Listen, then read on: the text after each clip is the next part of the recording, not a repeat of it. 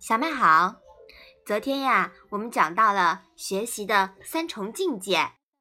那今天呢，我们就要一起来读《子罕第九》的最后一章了，也就是第三十一章。你先来念一下好吗？堂弟之华，偏其反而，其不尔思，事事远而。子曰：“未之思也，夫何远之有？”妈妈，唐是什么意思呀？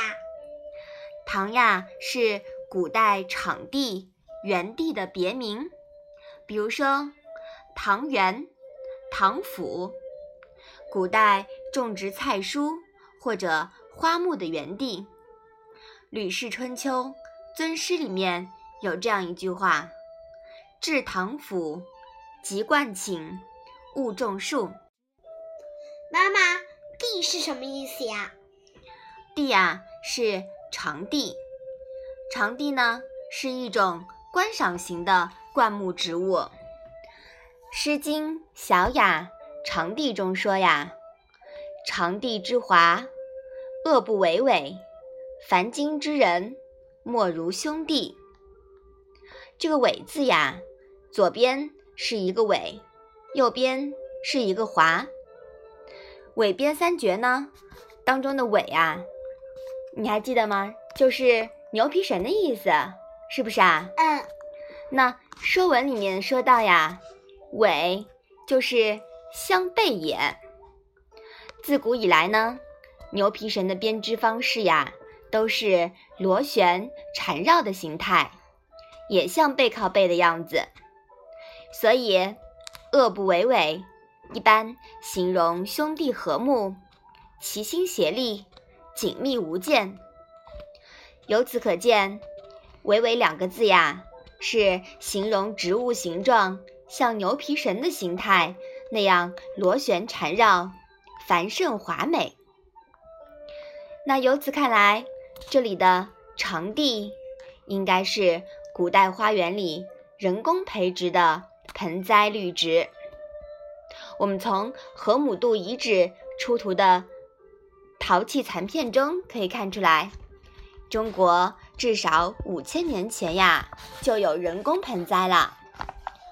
孔子时代的盆栽设计类似于现代发财树类型的盆栽，就是这样子盘盘起来编织的形状的。那这个也在情理之中了。长帝呀。是摆在屋里的观赏绿植，难怪孔子要说“舍近求远”了。妈妈，“华”是什么意思呀？在《尔雅·释草》中说：“木谓之华，草谓之荣。”长地啊是灌木植物，所以啊，这里的“华”字是枝叶茂盛、华丽之意。妈妈，偏其反而是什么意思呀？就是螺旋状攀爬，回旋往复。事事远而又是什么意思呢？就是舍近求远的意思。这一章是什么意思呀？唐府中培育出的长地茂盛华美，是因为茎叶螺旋缠绕攀爬。回旋往复，你难道不能受到启发吗？对近在眼前之道视而不见，却去舍近求远。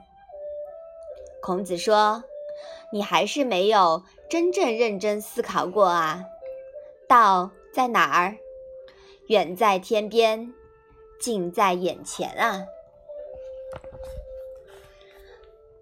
一切的学问呀。”都源自于自然，合于天道。这一点呀，从我们这么长时间读《论语》中，是不是感觉越来越明显了？嗯。那学问、修为之道，也像堂棣之华这样，螺旋而立，回旋往复。中庸之道呀，也是这样，偏其反而，不离不弃，以始为终，灵活全变。以终为始，层层递进，破直化气，明道达全。所以说，堂棣之华呀，就是生活中的中庸之道。这一章啊，跟上一章其实有呼应关系，进一步阐述了向更高层次学问的方法和关键。这一章告诉我们一个最重要的原则，就是道不在深山老林之中，不在庙堂之上，不在书山文海，道啊，一直存在于我们身边。就在我们日常生活之中，日用而不绝。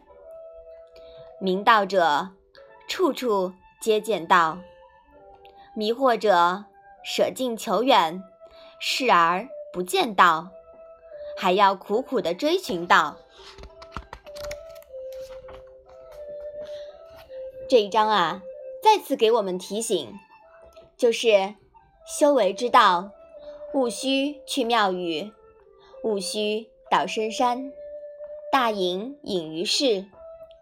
读《论语》，只要我们好好工作，快乐生活，无处不修行。其实呀，有一句我们经常挂在嘴边的话，叫做“道法自然”，你有没有听过啊？有。对，说的呀，跟这一章的道理是不是也挺相似的？嗯，就是说，在哪里你都能学到东西。好，我们把这一章啊再来读一下。堂棣之华，偏其反而，岂不尔思？事事远而。子曰：“未之思也，夫何远之有？”好，那我们今天的《论语》小问问就到这里吧。谢谢妈妈。